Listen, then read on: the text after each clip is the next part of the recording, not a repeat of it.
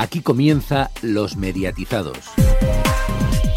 Bienvenidos al programa número 105 de los mediatizados. Buenas tardes, Paco Garrobo. Muy buenas tardes, Antonio. Comenzamos este programa en la Semana de la Libertad de Prensa, una libertad que, según Reporteros Sin Fronteras, está cada vez más perseguida. Pero también han habido otras noticias. Buenas tardes, Héctor Prades. Buenas tardes, Garrobo. Efectivamente, ya tenemos fecha para el regreso del Ministerio del Tiempo, pero en el informativo de medios hablaremos de otros asuntos como la emisión por parte de Mediaset del Eurobásquet 2017 y 2021 y de la Copa del Mundo de Baloncesto, del nuevo Decodec 4K de Euskaltel y de que Carlos Overa presentará el concurso de Wall, entre otros muchos temas. Y en el tiempo de tertulia tocaremos otros temas también muy interesantes. Buenas tardes, Cristian García. Hola, buenas tardes Garrobo. Pues como bien dices, en Tertulia hablaremos de los estrenos de esta semana y las próximas, de la huelga de dobladores, de Eurovisión y de los rumores de fichajes en las mañanas de la SER. Y como siempre tendremos nuestras agendas televisivas y deportivas, el medio informativo de Rubén y esta semana recuperamos un sonido, el de Cadena 100 en su 25 aniversario. Pero antes que nada vamos con el informativo de medios. El Ministerio del Tiempo regresa con su tercera temporada, ya con fecha. Efectivamente, ya se conoce la fecha de estreno de la tercera temporada del Ministerio del Tiempo. Será el próximo lunes 15 de mayo a las 11 menos 20 de la noche. La nueva temporada constará de 13 episodios en los que la patrulla, formada por Amelia, Alonso y Pachino, tendrán que afrontar nuevas situaciones. Algunos escenarios donde se ha rodado esta temporada incluyen el Teatro Español de Madrid o Peñíscola y la Sierra de Irta en Castellón. Las tramas pasarán por la visita de Hitchcock a nuestro país en 1958, por la Segunda Guerra Mundial y el papel de Punta Umbría en 1943 visitarán a Gustavo Adolfo Becker, a Goya y a la duquesa de Alba, a Lope y Cervantes, entre muchos otros. Es de suponer que la temporada se partirá en dos, descansando durante el verano. Carlos Sobera conducirá The Wall, espectacular game show que Tele5 emitirá supuestamente en prime time. Carlos Sobera será el encargado de presentar uno de los formatos más espectaculares de la televisión, The Wall Game Show, que tras conquistar a la audiencia estadounidense y suscitar gran expectación e interés en la pasada edición del MIP-TV, llegará próximamente a Tele5. El vizcaíno compaginará su labor en este gran formato de prime time con su labor como conductor de First Dates, Dating de 4, que el pasado 18 de abril cumplió su primer aniversario. En este juego de preguntas y respuestas en el que los aciertos suman y los fallos restan, Sobera guiará una pareja de concursantes que jugará por un gran premio económico cuyo importe destinará a un proyecto en común. A lo largo de las tres fases del concurso, los participantes eh, o compartirán protagonismo, mejor dicho, con diversas bolas que descenderán por un inmenso muro vertical, sorteando obstáculos hasta caer de manera aleatoria en cacones con diferentes valores. Debido a los 12 metros de altura con los que debe contar el muro, la grabación de The Wall se realizará íntegramente en París, en los estudios 204, La Plaine Saint-Denis, escenario que, eh, que también compartirá con otras producciones europeas del programa y en el que se han grabado emblemáticos espacios como Le Grand Concours de les Animateurs de Fan o la France Incroyable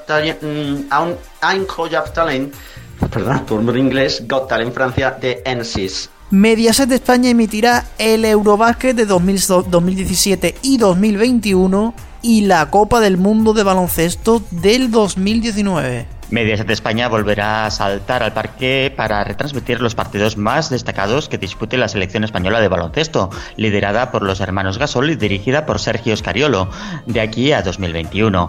Tras el acuerdo alcanzado con la FIBA, Mediaset España emitirá íntegros todos los partidos del FIBA Eurobasket 2017 que se disputará en Turquía, Finlandia, Rumanía e Israel en directo entre sus canales Telecinco, 4 o Bimat y en su plataforma de contenidos online Mitele, donde también estarán a la carta.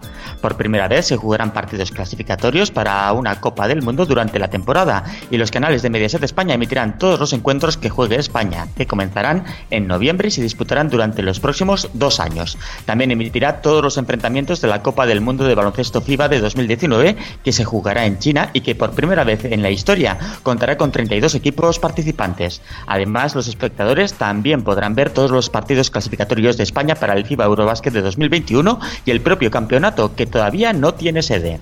Y vamos con el Día Mundial de la Libertad de Prensa, donde España ocupa el puesto número 29 del ranking mundial de Reporteros sin Fronteras. La clasificación mundial que publica Reporteros sin Fronteras muestra que la situación de la libertad de prensa podría dar un gran giro, sobre todo en los países democráticos. Parece que ya nada detendrá la caída que desde hace varios años experimentan las democracias por la obsesión, por la vigilancia y el hecho de que no se respete el secreto de las fuentes periodísticas. Sin ir más lejos, Estados Unidos y Reino Unido bajan puestos en el ranking. España, por su parte, sube cinco puestos y se sitúa en el 29. Por otra parte, el barómetro de RSF de Reporteros Sin Fronteras indica que durante 2016 70 periodistas y 8 colaboradores fueron asesinados por su trabajo y en este 2017 la cifra ya asciende a 10 personas y, en este caso, periodistas y un colaborador asesinados. Además, en todo el planeta hay 193 periodistas y 166 internautas encarcelados, así como 10 colaboradores turno de las telecos, empezamos por el cartel que lanzará este mes un nuevo decodificador Android 4K. El consejero delegado del grupo Euskaltel, Francisco Arteche, ha confirmado que el grupo tiene previsto sacar al mercado en mayo el nuevo descodificador basado en Android con calidad de imagen 4K y una nueva serie de servicios que estarán disponibles tanto para los nuevos clientes como para aquellos que ya sean clientes y quieran mejorar su experiencia. También ha anunciado la modernización de la red con el despliegue de DOCSIS 3.1 que en el País Vasco ya alcanza el 24% de la red y en junio superará el 40% y el lanzamiento de nuevos paquetes de servicios innovadores orientados a clientes PyME. Vodafone ha incorporado Fox Play y Nat Geo Play a su televisión. De acuerdo con lo anunciado, ya se encuentra disponible desde el pasado viernes tanto en los antiguos de Costivo como en los nuevos 4K el nuevo servicio bajo demanda de Fox llamado Fox Play con las mejores series de Fox y Fox Live. Pero por sorpresa, la operadora también ha incorporado Nat Geo Play, donde se pueden encontrar los contenidos online de los canales National Geographic Channel y Nat Geo Wild. Los abonados pueden acceder al nuevo servicio sin coste alguno por una app en el propio descodificador o a través del servicio de videoclub, bastante más rápida, aunque sí que menos visual. Netflix producirá este año su segunda serie original española. La plataforma en streaming ha anunciado que incorporará seis nuevas producciones europeas a lo largo de este año y entre ellas su segunda serie original española. Netflix invertirá 6.000 millones de dólares a la adquisición y producción de contenido original, aunque asegura que entre sus planes no figura el de licenciar derechos para retransmisiones deportivas como apuntaban algunos medios. Y cerramos como siempre con las audiencias. El fin de semana, buenos datos para sábado, para sábado Deluxe, que lideró con un 15,2% y 1,6 millones, y del debate de supervivientes el domingo, que ganó con un 16,3% Masterchef, que logró un buen 15,8% y 2,3 millones de espectadores. El lunes se despidió Sé quién eres, marcando un buen 14,5% y haciendo bajar allí abajo hasta el 16. Buen dato para el Málaga Sevilla en Gol, que logró un 6,7%. El martes fue el gran día para Antena 3, que logró un 21,4% de audiencia en el total del día, marcando el derby madrileño de Champions. Un 48,9% de share y 8,9 millones de espectadores, sin contar invitados. Y seguidamente el estreno de la Casa de Pepe logró un 25% y casi 4,1 millones. Para cerrar, el miércoles Mi Casa es la Tuya volvió a liderar con 18,3% y los Gypsy Kings en 4 se despidieron con un gran 11,1% y 1,6 millones. Y hasta aquí el informativo de medios, más noticias en neo.es con 2es en nuestras redes sociales, en Twitter arroba neotv y arroba los mediatizados, así como en nuestras respectivas cuentas de Facebook y en el Telegram de los mediatizados.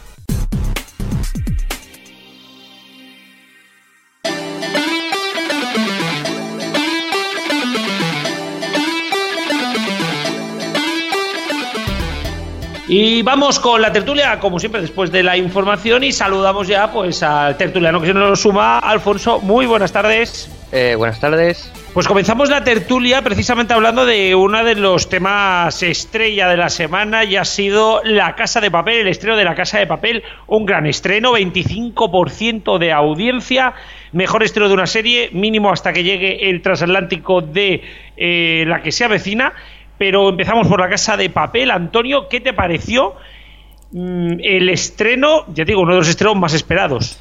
Sí, fue un estreno muy potente, a pesar de venir del 50% de la Champions, hizo la verdad buen dato, 25%, y lo que es la serie... Bueno, claro, es que, es que entre 50 de la Champions y el 25 de la serie hubieron 6-7 minutos de publi. Mm, un poquito más, pero bueno, no fue tan, tan largo el corto como otras veces. Se cortaron un poquito porque sabían que había un estreno bastante potente. Y bueno, lo que es la serie en sí, pues bastante bien. Un formato, diríamos que incluso cinematográfico. Y la verdad que la serie, buena pinta. No, no, a mí me gustó mucho, creo que creo que la serie es muy potente, creo que tiene tuvo mucha velocidad en la primera en el primer capítulo. Eh, me gustó sobre todo por la parte por la parte como tú bien dices cinematográfico, ¿no? Eh, yo, por ejemplo, mi compañero de piso lo decía también en, en 4G, mi compañero de piso que no ve series españolas, le puse la serie cenando y se quedó hasta el final porque le encantó y, me lo dijo y luego se acostaba diciendo, joder, pues ahora le voy a tener que dar vueltas a mí 18 capítulos, ¿no? Entonces, yo creo que aquí ha habido un acierto de Antena 3 y veremos, porque el segundo capítulo, Antonio, tiene buena pinta. Sí, la verdad es que por el avance se deja ver que va por la misma línea la serie, eso sí, no va a ser lo mismo el estreno que el segundo capítulo, igual en el segundo capítulo ya le meten competencia por otro lado. Algunos pensamos que podría ser el Ministerio del Tiempo, pero ya hemos visto que no, que va a ser los lunes, pero yo lo veo más por la que se avecina, ¿eh?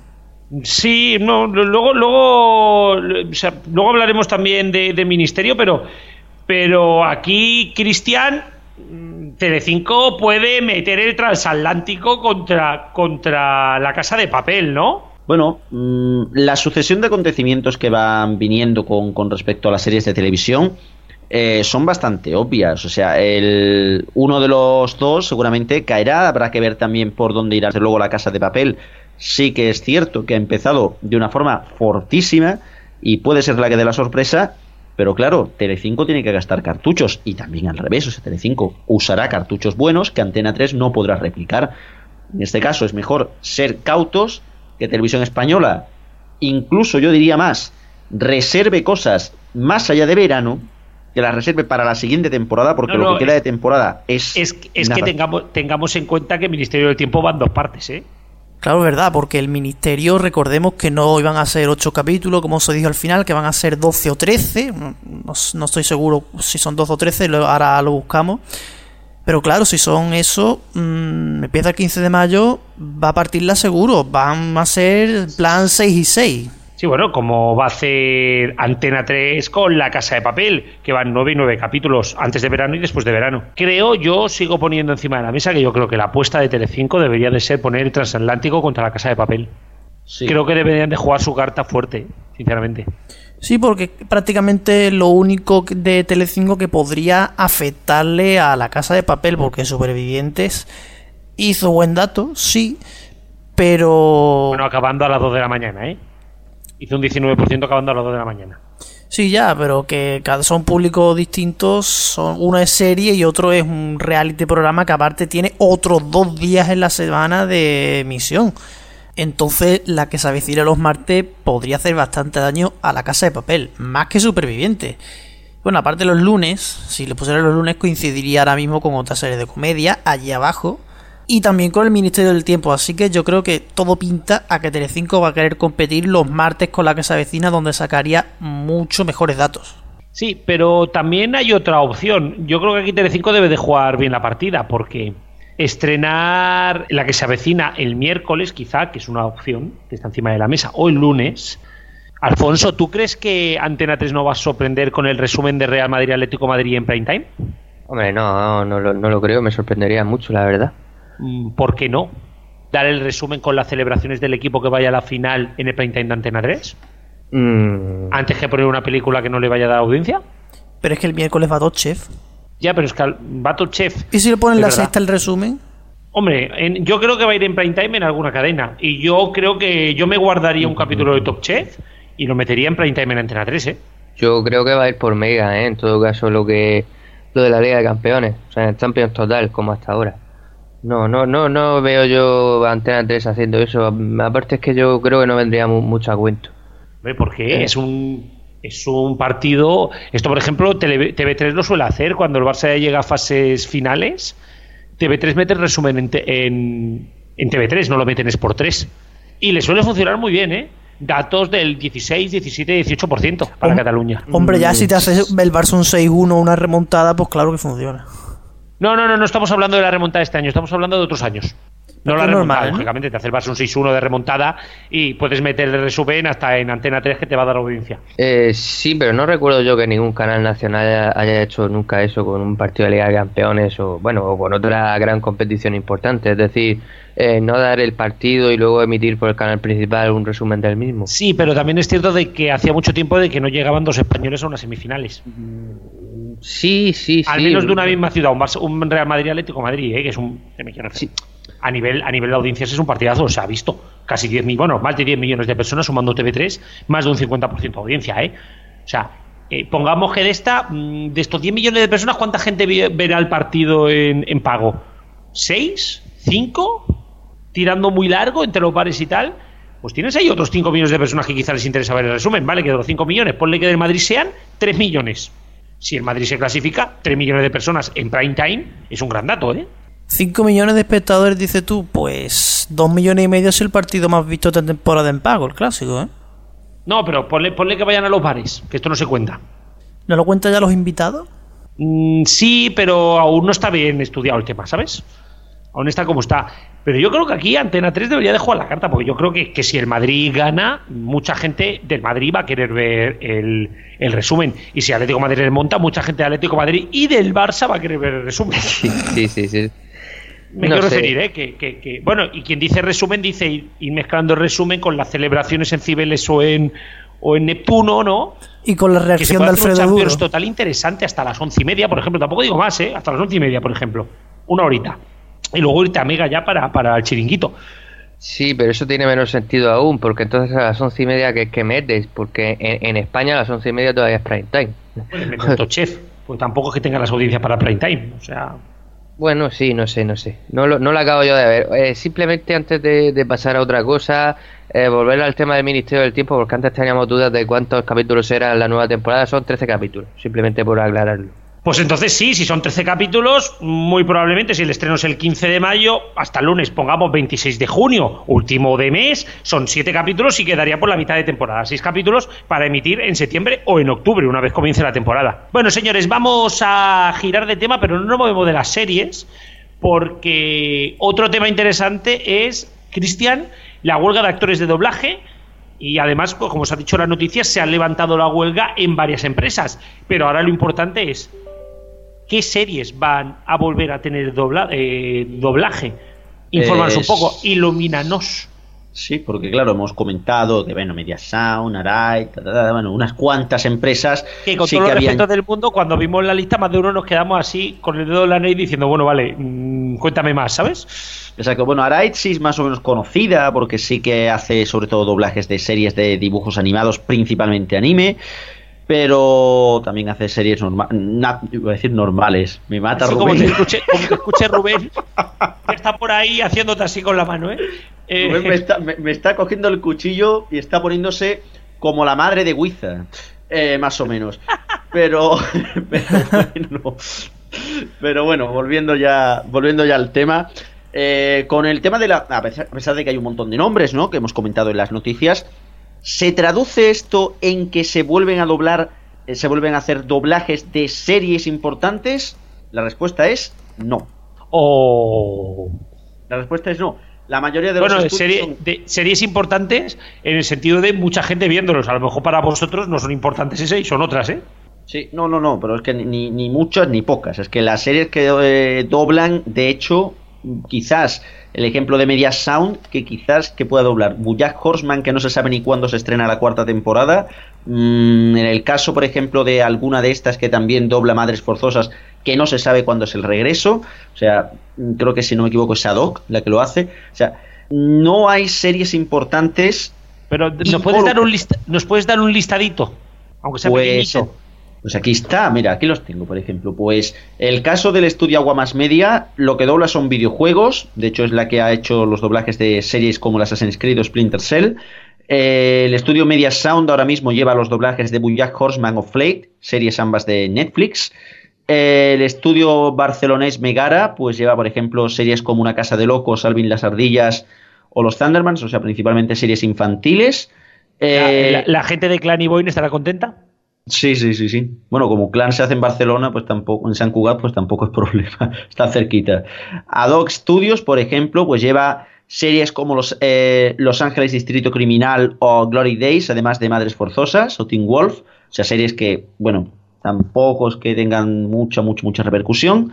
Y Pigland Studios, pues la que lleva ahora mismo es Chicago PD, que quizás esa sí pueda tener a lo mejor un poquito más de repercusión, pero, pero no más. No más. O sea, realmente las series gordas de verdad, o incluso las series que han generado polémica, como son las de HBO o Netflix, siguen estando los estudios en huelga, más series como por ejemplo Big Bang Theory y demás. Pues esto lo iremos siguiendo semana tras semana. Porque el temita está también interesante. Y. Pero bueno, claro, como lo gordo queda aún, pues habrá que verlo.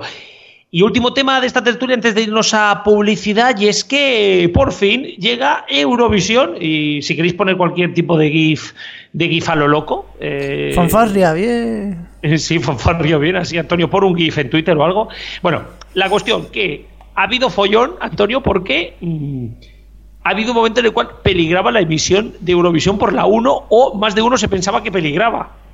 Que decían que quieren meter Eurovisión por la 2, porque si el tenis, porque si la 1 iba a poner tenis y, y tenía que pasar Eurovisión a la 2, no son una cosa rara, pero al final parece ser que Eurovisión va a ir en la 1 y va a ir en HD, que en cuanto algo se pasa a la 2, todo el mundo dice, ¡uh! Pero es que la 2 no tiene HD. Y es verdad.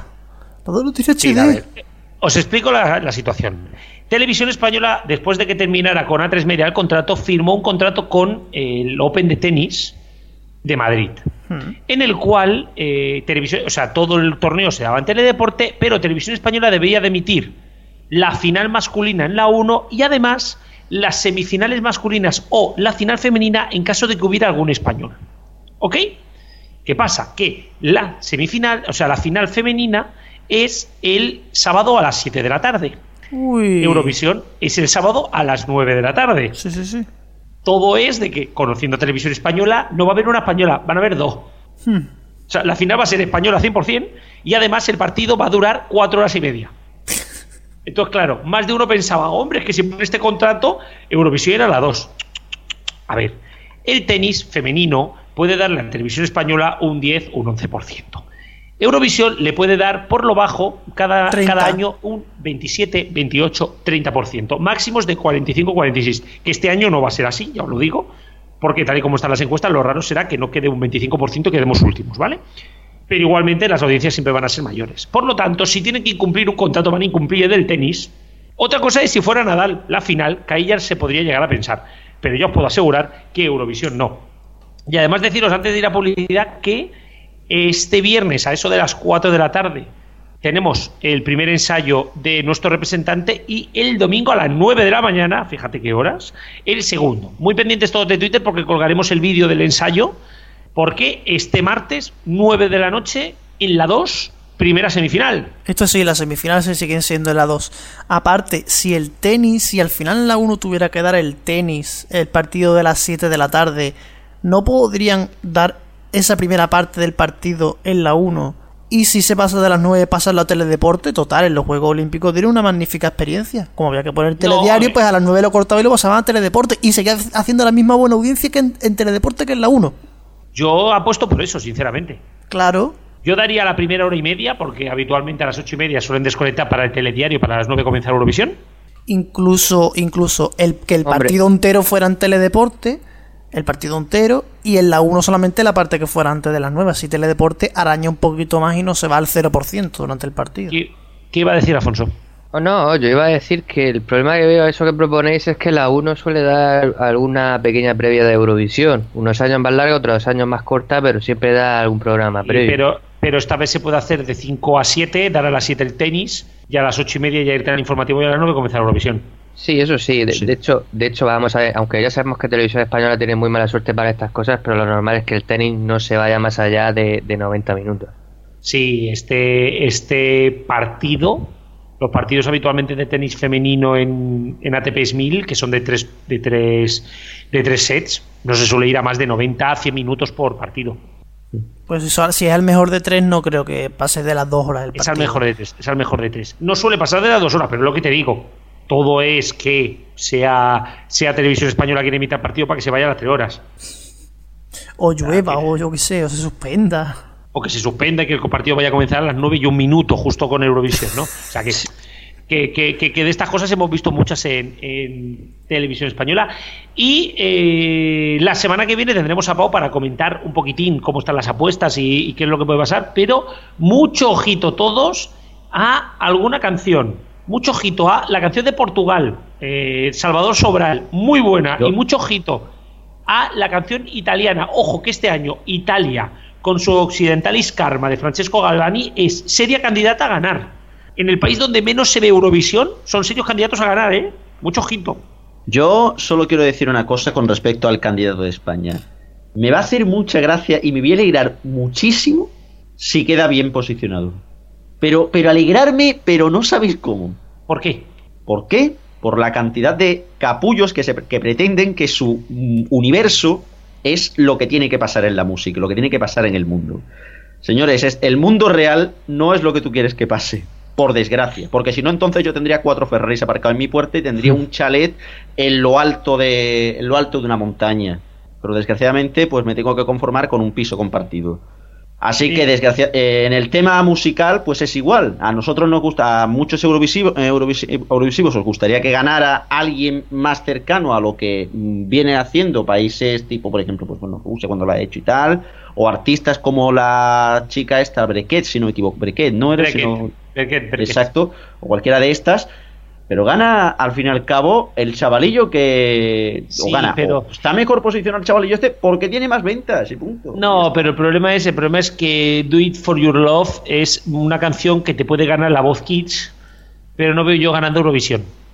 Que esto no quiere decir que la canción sea, no quiere decir que la canción sea mala no estoy diciendo que la canción sea, a mí no me gusta a nivel personal, pero aquí yo no me voy a meter. Tampoco me gusta Justin Bieber y las cosas las hace bien, ¿no? Pero, pero, mm, pero bueno. Mm. No me gusta el despacito y da 7 millones de escuchas al día. O sea, yo, yo el despacito lo tiraba por un precipicio bastante rapidito. Pues fíjate. 7 millones de escuchas al día. Ahí no podemos no, no, no, no, Desgraciadamente la vida real no es. Perdona, y en este país, y en este país el PP sigue ganando elecciones. Eso no tiene nada que ver. Por eso, por eso. ¿Qué vamos a hacer? Señores, vamos a cerrar ya porque se nos viene la publicidad y Rubén ya está poniendo una cara porque estamos mezclando ya música con política en un programa de televisión. Nos puede llegar a matar. Bueno, señores, eh, nos vamos a publicidad y volvemos porque hay que hablar aún de un zambombazo. Y es que encima de la mesa está la posibilidad de que Javier del Pino presente hoy por hoy. Al tanto, ahora volvemos.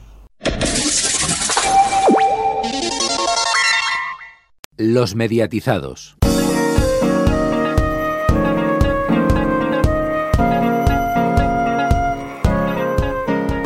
Pues volvemos y como habíamos dicho, vamos a comenzar con un tema, Alfonso, cuanto menos sorprendente. Y es que eh, ha salido un zambombazo en los ruidos de confidenciales, y es que Javier del Pino podría ser el elegido para presentar el año que viene el hoy por hoy. Pues sí, tanto en la guía de la radio como en, no sé si en Mercados o Marcados, algo así se llama la página web, se habla de Javier del Pino como posible presentador del hoy por hoy. Eh, las series son muy aficionados a ponerse nerviosos cuando un programa da baja un poco de audiencia y, con el hoy por hoy ha pasado en los dos últimos EGM, pero no sé, no acabo de ver a, Javier del Pino como el más apropiado para presentar el programa porque creo que no tiene el ritmo necesario para la parte de actualidad de un programa matinal de lunes a viernes. Pasaría un poco como con Alsina, que Alsina mm, puede gustar o no gustar, pero no, yo creo que su problema es que mm, a esa hora hay que tener más ritmo. Yo no acabo de ver lo de Javier del Pino, pero vete tú a saber si, la, si en la SER se, ponen, se han puesto nerviosos y quieren hacer cambios. No sé, yo creo que la SER cuando el río suena en la SER, agua lleva. A mí me da muy mala espina y yo creo que no es un buen cambio, sinceramente. Pues yo no creo eso. ¿eh? Hay que recordar primero que, como dijo José María García en aquella entrevista en el Hoy por Hoy, en el A Vivir que son dos días, él iba a ser el candidato a sustituir a Iñaki Gabilondo cuando dejó el Hoy por Hoy al irse a Noticias 4 en 2005. Eso por un lado. Luego, por otro lado, hay que tener en cuenta que Javier del Pino, el bagaje que lleva en el programa del fin de semana, es bastante bueno, ¿eh? es el programa más oído de la radio.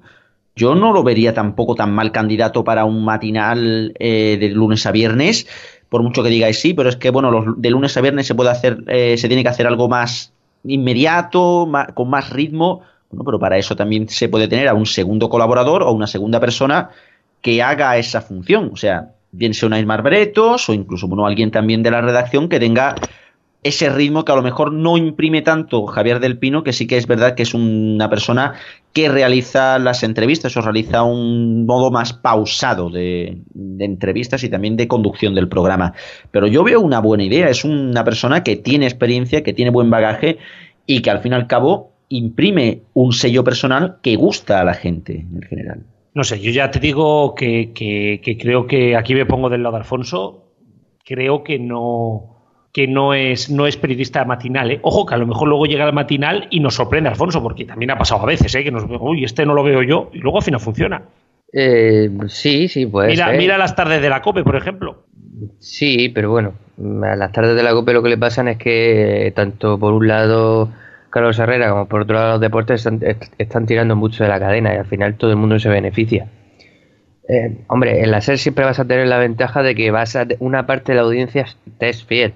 Aunque tú ahora me puedas decir no sé qué, no sé cuánto, pero bueno, es la única cadena de radio de izquierda de, este país.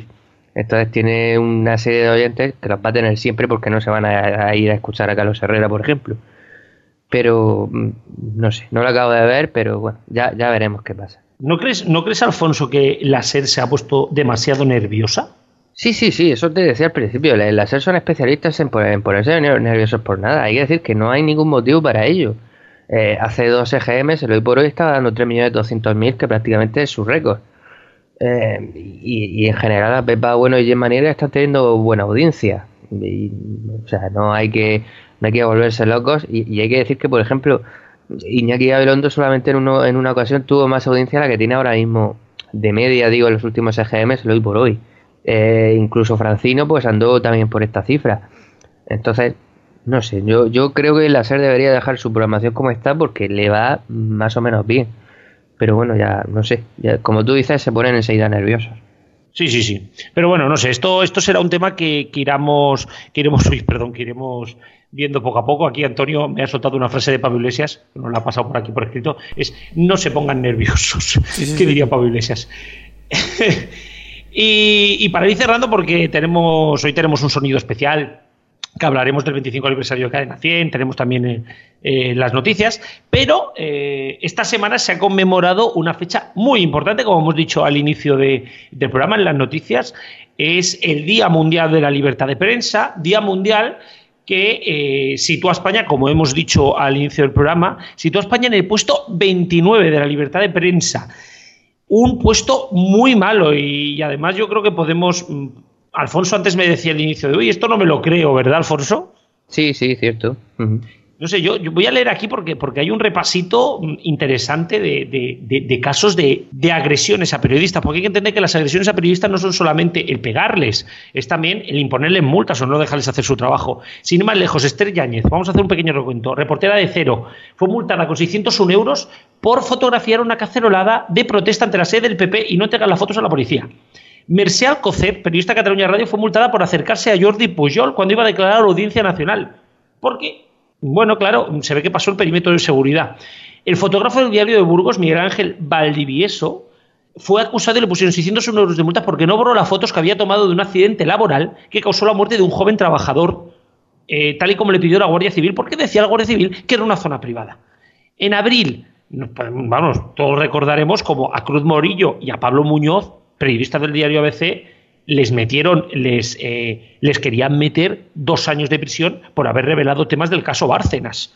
Increíble eso también. En junio, eh, David González, diputado por Asturias del Partido Popular, acusó a dos periodistas, a Marcos Moro y a Íñigo Noriega, de un presunto delito de revelación de secretos y solicitó pena de prisión por ello, porque habían publicado que este señor había estado condenado por tráfico de drogas y sancionado por, por consumo de estupefacientes. Y, para cerrar, en diciembre, el juez de Madrid, un juez de Madrid prohibió al mundo la difusión del caso Football Leaks eh, y abrió la posibilidad incluso de imponer cárcel a su director, Pedro, Pedro García Cuartago, que le pedían hasta cinco años de cárcel. Alfonso, estamos en un país donde al periodismo se le está reprimiendo.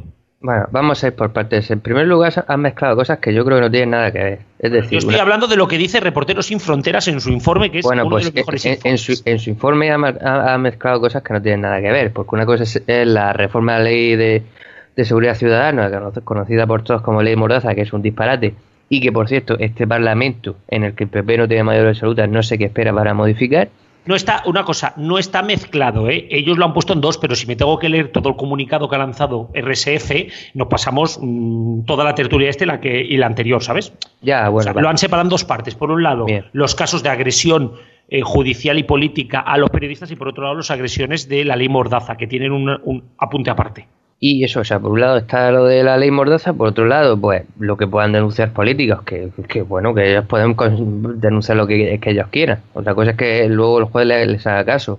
Sí, eh, pero que esto, esto se hace en Venezuela y se está montando un pollo porque se ha denunciado un periodista. No, no, no, vamos a ver. Aquí en España hay denuncias. Vamos a ver, es que los oh, una cosa, los periodistas no están por encima del bien y del mal, ¿eh? O sea, si nos ponemos así, la calidad política, la calidad política en este país es una mierda porque se han denunciado a multitud de, políticos del, del, Partido Popular a veces y del Partido Socialista a veces y esas imputaciones no han ido a ningún sitio. Entonces, ¿qué pasa? ¿Que hay persecución política en este país al PP y al PSOE? Pues no lo creo. No, no, precisamente, precisamente, precisamente lo que lo que no hay es persecución política a estos partidos, pero bueno, esta es otra cosa que, tendremos que hablar. Pero, pero mm, Alfonso, lo que está muy claro es que España ahora mismo está en el puesto 29 del ranking y os voy a leer algún país que está por encima. En el 27 está Cabo Verde, en el 26 está Ghana, en el 24 está Namibia, en el 20 está Surinam, ¿vale? Que dices, hombre. Pues no me lo creo, sinceramente. Quizás no estamos tan bien. No, quizá eso no, quizá eso se mueve en unos parámetros que no. Y eso que hemos subido cinco puestos, ¿eh? Que hemos subido cinco puestos, que ya, pero esto, más abajo. Esto es como cuando se dice, no, el 30% de los niños en España están en riesgo de pobreza o cosas parecidas. Pues no, yo esos disparates no me los creo, los diga que los diga, porque la realidad del día a día, que yo estoy en la calle, que yo no soy una persona que vive en el Palacio Real, mm, ve lo que hay en la calle y eso no es así es que esto sí que es así, porque precisamente lo que está diciendo este informe es que está habiendo una represión contra los periodistas porque países como Francia, España, Alemania y el Reino Unido, por temas de seguridad, están haciendo leyes que van contra los periodistas. España, España abrió la puerta con la ley Mordaza y han venido un país detrás de otro, de esta Europa moderna, que lo único que hace es reprimir el derecho a la libertad de expresión. Vamos a ver. Especialmente Vamos a ver, que no vivimos en el año 70. No digamos disparates de que se reprimen a los periodistas. En España hay 500.000 medios de comunicación desde extrema izquierda a extrema derecha que todos los días publican cosas y muchas veces disparatadas. tanto de un lado como de otro. Siempre y cuando no toquen determinados temas. Aquí en España se habla hoy día de todo. O sea, no digamos tonterías porque que, a, la que la Fiscalía le pidió a la ABC dos años y medio de prisión a dos periodistas por haber revelado temas del caso Bárcenas. Dos años y medio. Pues, Esto es un disparate y estamos hablando de medio de derechas. Fíjate, ¿eh? estamos hablando de un medio de derechas. Para, para que nadie diga de que solamente se reprime a la izquierda. No, no, no. Es que aquí al mundo y a la ABC se le ha reprimido también, ¿eh? Lo, lo de la ABC tendría que saber en concreto qué es, porque, bueno, en fin, porque no me acuerdo ahora mismo si había secreto de sumario o no, porque, bueno, en este país donde se reprimen a los medios de comunicación, tenés todos los días los medios de comunicación publicando datos de sumarios que son secretos de sumario, cosa que es delito. Eh, en este país no deberían de haber secretos de sumario, empezando por ahí. Sí, sí lo debería haber y tiene su motivo, pero eso no es una discusión jurídica que no viene al caso. Y, no creo que sea una cosa exclusiva de, este país. Y, pero bueno, bueno, el día que se, el día que se persiga a los periodistas por publicar secretos de sumario, pues entonces hablaremos. Pero vamos, mm, vaya represión en un país donde no se persigue eso.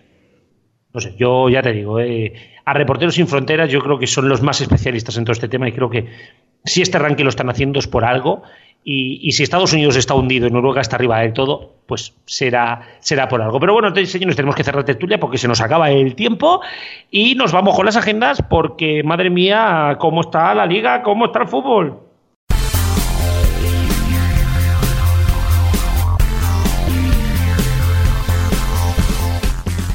Pues sí, toca la agenda, pero la agenda televisiva. Primero con Héctor, muy buenas. ¿Qué tenemos a partir de este viernes en televisión y en streaming? Pues mira, como siempre, este viernes la plataforma Netflix estrena la segunda temporada de Sense8. Lo hará, como es habitual, a las 9 y un minuto de la mañana. En la segunda temporada, las fuerzas oscuras siguen persiguiendo al clan de los ocho personajes. Los Sense8 aprenderán más sobre BPO, la organización secreta que está en busca de su clan y de otros como ellos y lucharán por protegerse. Y a partir de este viernes, los miembros de Amazon Premium podrán disfrutar de Patriot, una serie original de Amazon Prime Video.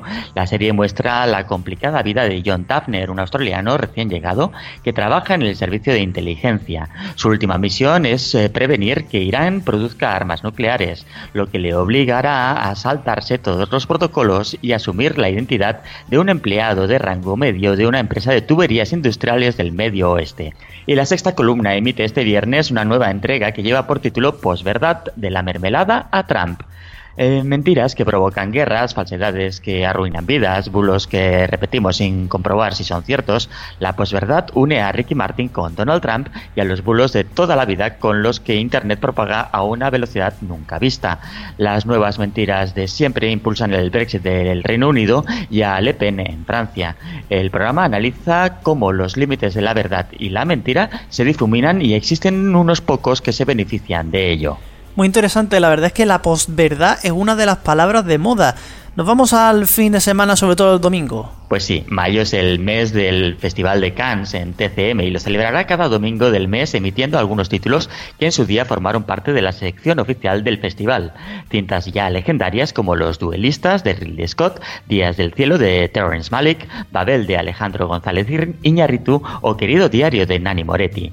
También el domingo se estrena en D-Max lo nuevo de Wild Frank a las nueve y media de la noche. En esta ocasión, Frank vivirá el, viajará al salvaje oeste americano para conocer el origen del mítico Tarzán y el futuro que les espera a los animales que Hollywood usa en sus películas, además de mostrarnos los diversos y sorprendentes ecosistemas de California, el estado más poblado de los Estados Unidos. En la madrugada del domingo al lunes a las 2 podremos ver los MTV Movie and TV Awards en MTV España. El cómico y actor de televisión y cine Adam Devine presentará la fiesta de los jóvenes talentos de Hollywood en directo desde el Shrine Auditorium de Los Ángeles, California. Y cuéntanos para cerrar un pequeño avance de la, de la semana que viene. El 26 de abril se conmemoró el 80 aniversario del ataque aéreo realizado sobre la población vasca de Guernica. El canal Cosmo quiere recordar este trágico acontecimiento histórico estrenando en exclusiva en España en un canal de televisión la película Guernica que se pudo ver en cines el pasado mes de septiembre, un romance bélico dirigido por, por Coldo Serra ambientado en esta localidad vasca durante el bombardeo. La emisión será el martes a las 10 de la noche. El miércoles a las 11 menos 10 de la noche, Calle 13 estrenará en España la cuarta temporada de Chicago Police Department, con doble episodio. Chicago PD es un apasionante drama policíaco sobre un grupo de personas que ponen su vida en juego para proteger y servir. Y el próximo jueves a las 5 de la tarde, retomando los 100 días de Donald Trump en la presidencia de los Estados Unidos, TV Mont ofrece un programa sobre esta efeméride en el que varios corresponsales y expertos analizarán minuciosamente estos 100 días. Gracias Héctor, como siempre, hasta la semana que viene. Hasta la semana que viene. Y ahora damos paso a una nueva edición de nuestra agenda deportiva de la mano de Alfonso. Jornada 36 con la liga en un puño. El viernes se abre la jornada con el partido en abierto en gol, el Sevilla Real Sociedad. El sábado se juega a las 6 y media el Barcelona Villarreal en Sport y a las 9 menos cuarto el Granada Real Madrid en Movistar Partidazo. En segunda división, Movistar Partidazo televisará el sábado a las 6 el Rayo Levante mientras Gol retransmite el sábado a las 8 y media el Girona Huesca y el domingo el Reus Zaragoza a la misma hora cerrando la jornada. Comentamos ahora lo más destacado del fútbol internacional. En Inglaterra los dos primeros abren y cierran la jornada. El lunes podremos ver el Chelsea Middlesbrough, pero antes resaltamos el Arsenal Manchester United el domingo a las 5, los dos por Movistar Fútbol. En Alemania el Bayern de Múnich juega contra el Darmstadt el sábado a las 3 y media retransmitido por Movistar Fútbol también.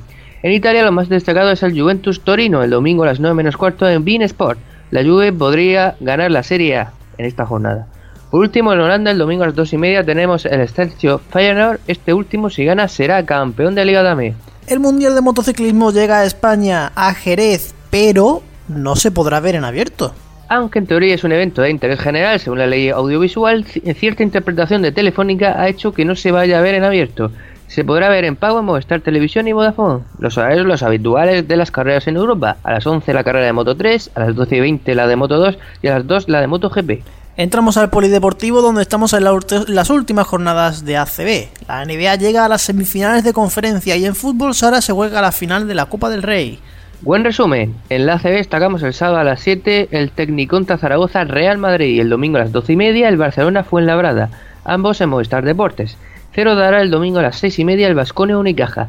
La NBA, como decía Antonio, llega a las semifinales de conferencia con partidos cada madrugada en Canal Plus Deportes. En cuanto al fútbol sala, el sábado a las 8 y cuarto se disputa la final de la Copa del Rey entre Magna Gurpea y el Pozo de Murcia, televisado por Eurosport 2. Y terminamos con el repaso a la semana que viene. Se disputarán los partidos de vuelta de la Liga de Campeones de las semifinales. El martes por Antena 3 Juventus Mónaco y el miércoles por Bein Sport el esperado Atlético de Madrid Real Madrid. El jueves el Celta jugará la vuelta de semifinales de Liga Europa a las 9 y 5 Manchester United Celta en Bein Sport. Los mediatizados. El sonido histórico. Y hoy nos sacamos de la manga de nuevo esa sección que teníamos hace un tiempo que era el sonido histórico. ¿Por qué? Porque esta semana se cumple el 25 aniversario de la creación de Cadena 100, la musical del grupo Cope, y qué mejor para celebrarlo que recordar parte del sonido histórico que Palaciego nos trajo hace ya unos cuantos programas precisamente sobre Cadena 100. 1992, año de la Expo de Sevilla, de los Juegos Olímpicos de Barcelona, de Madrid como capital cultural europea, la Copa de Europa del Barça y también, como hemos dicho, de Cadena 100 donde en este corte podemos oír sus primeros compases dentro de aquel mítico concierto homenaje a Freddie Mercury celebrado en el estadio Wembley el lunes 20 de abril de 1992 con Carlos Finali desde aquel mítico estadio. Bueno, tenías que ver cómo estaban escuchando, con qué atención, con qué respeto estaban escuchando este Barcelona, este proyecto de Freddie Una Mercury. canción que además cobra especial significado en el día que estamos inaugurando hoy la Expo en Sevilla. Efectivamente, y encima Barcelona y encima que estamos en Wembley, donde en un mes además jugará el Barcelona la final de la Copa de Europa de fútbol. Hombre, eso ya es otra cosa, Carlos. ¿Y cómo sonaba Cadena 100 antes de ser así? Pues como Popular FM o Radio Popular al estilo Cope.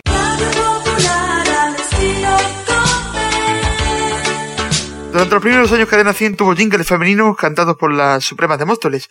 Sí, las mismas que luego nos meterían canciones en los 2000 e intentaron ir a Eurovisión. Pero la memoria colectiva siempre estará presente con su jingle de Cadena 100, el cual vamos a oír en este collage.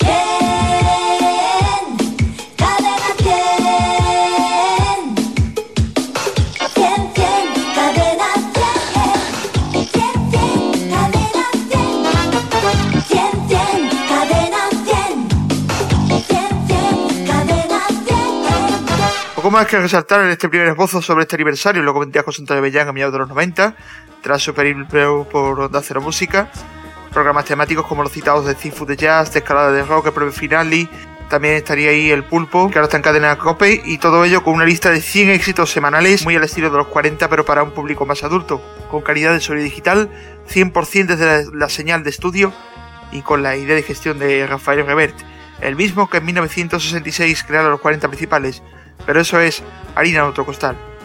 Hasta aquí el suelo histórico y continuamos en los mediatizados.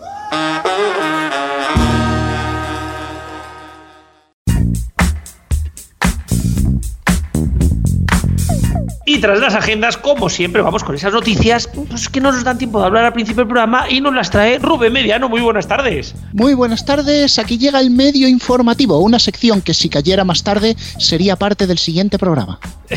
sí, bueno, tampoco va tan tarde, vale que no somos algo con la tertulia, pero tampoco tanto. Bueno, vamos con ello, a ver. Bueno, ya lo sabemos todos, es Vox Populi, Operación Triunfo vuelve a la tele, pero no va a ser el único Remember. Popstars también vuelve a la televisión. Oh my god. Popstars, por Dios, Popstars. Eh, hostia, se me acaba de caer el mundo encima de acordarme Sí, de Popstars. Uf, por Dios. Totalmente, totalmente. ¿Qué sería de las Popstars? ¿Qué será de los de estudio de actores? Espérate. ¡Hostia! Ese programa con, con la diversión hecha persona llamada Juan Ramón Lucas. ¡Qué bueno! Bueno, la cosa es que esta vez no va a volver a Mediaset. Ah, no. Hostias, ¿no? No. El programa reaparecerá en 13TV. Van a hacer coros como el de la canción aquella del verano pasado, ¿no? No, va a ser mejor todavía. Ostras. Una nueva edición dirigida y presentada por las integrantes del grupo Flos Mariae. Oh. Flos María, ¿eh? Los María, qué grande, qué grande. ¿Cómo olvidarlas? Ni no Sí. conocer, pero bueno. Ni no conocer, luego te las voy a poner y preferirás no haberlas conocido. Exactamente. Vale, me parece perfecto. Y luego me pones cadena dial. Vas a preferir ya. Tía, ya, tío, ya vale, joder, ya vale. Que no nos, van a, no nos van a conceder nadie entrevistas. Ya hemos metido ya tres puñazos en, en dos minutos. Sí, Y, yo quiero leer la noticia y no puedo.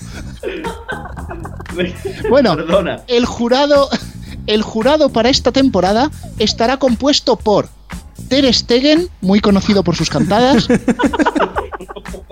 Andre, Andreu Buenafuente, que fue el descubridor de Flos Mariae a nivel, a nivel nacional, y Antonio Cuervo, ¿Ah, sí? Yo, ahora me entero. ¿Y eso, Antonio?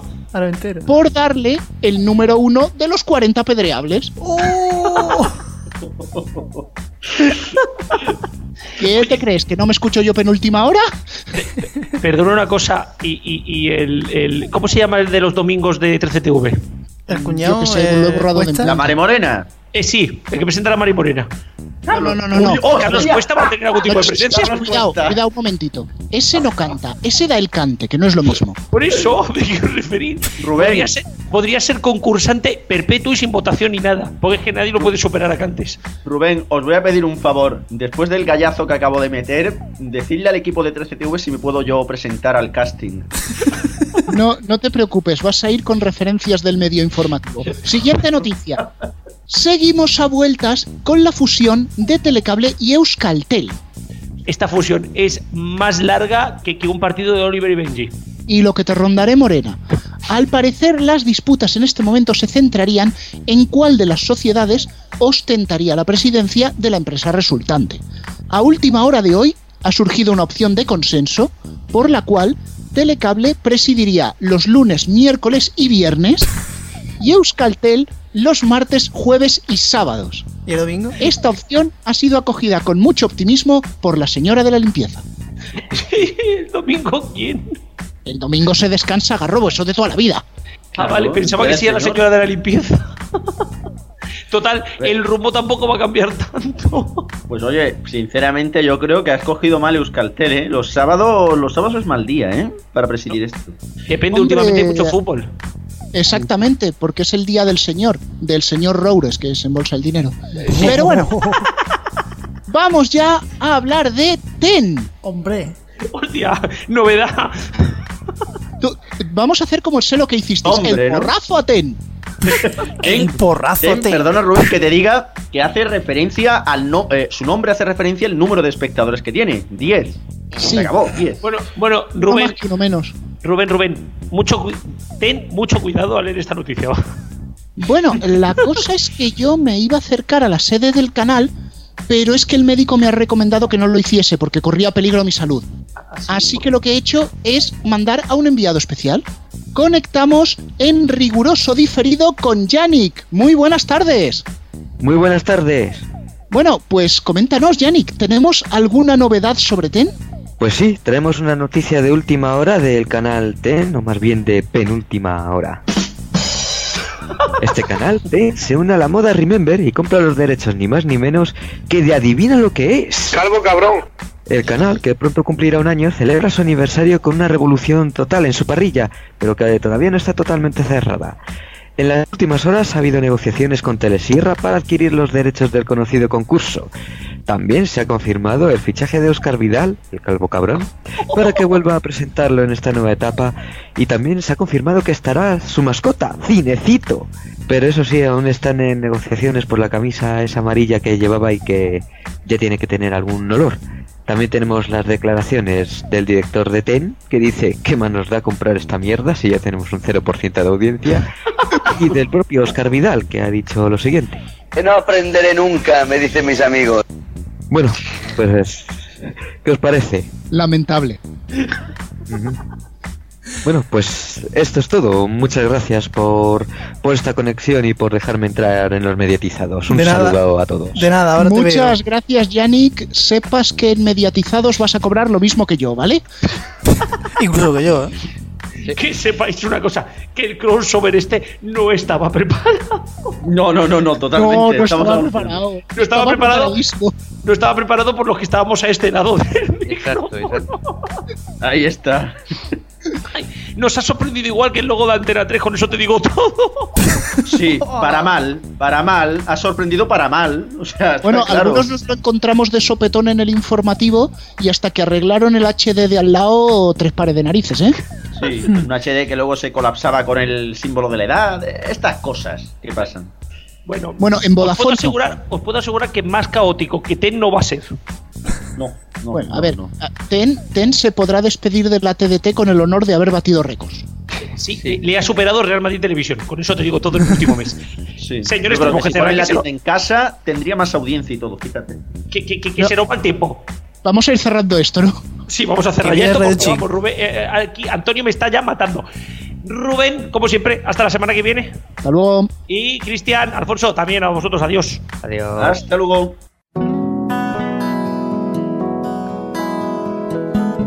Bueno, Antonio, programa 105 ya, ¿eh? Sí, uno menos. Madre mía. Sí, sí, 106 ya en breves y, y bueno, que, que, que nos viene julio prácticamente ya encima de la mesa.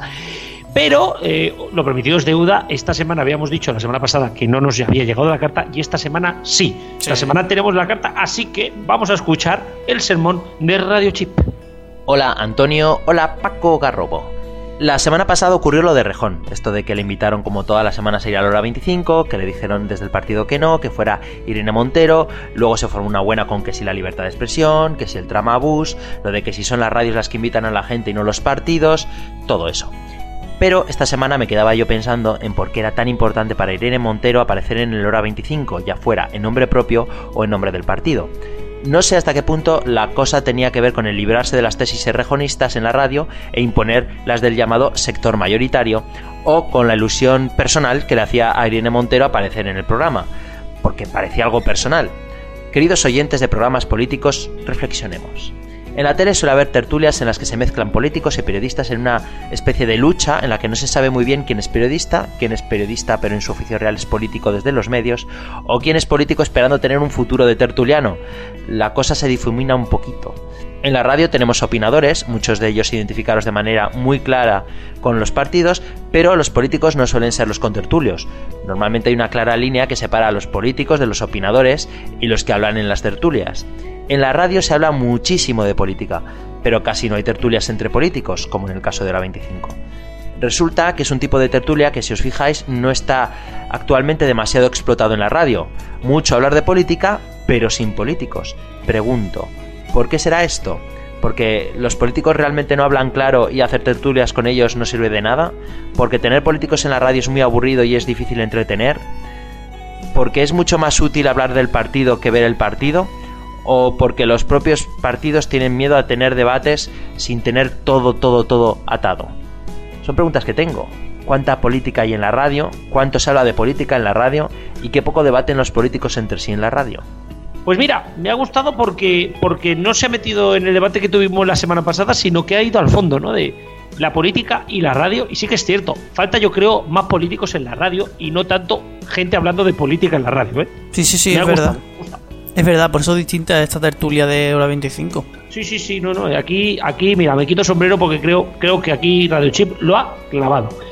Pero bueno, señores, no tenemos tiempo para más, que además eh, ha sido un programa larguito, larguito, así que vamos cerrando, como siempre, agradeciendo a todo el equipo de Neo.es, de RFC y de los mediatizados. Y gracias al, al resto de emisoras que también emiten este programa, tanto de FM como online. Y las sintonías del programa son Creative Commons. Para saber cómo se llaman, tenéis que mirar en la descripción del podcast en iVoox. Hasta la semana que viene con el número 106.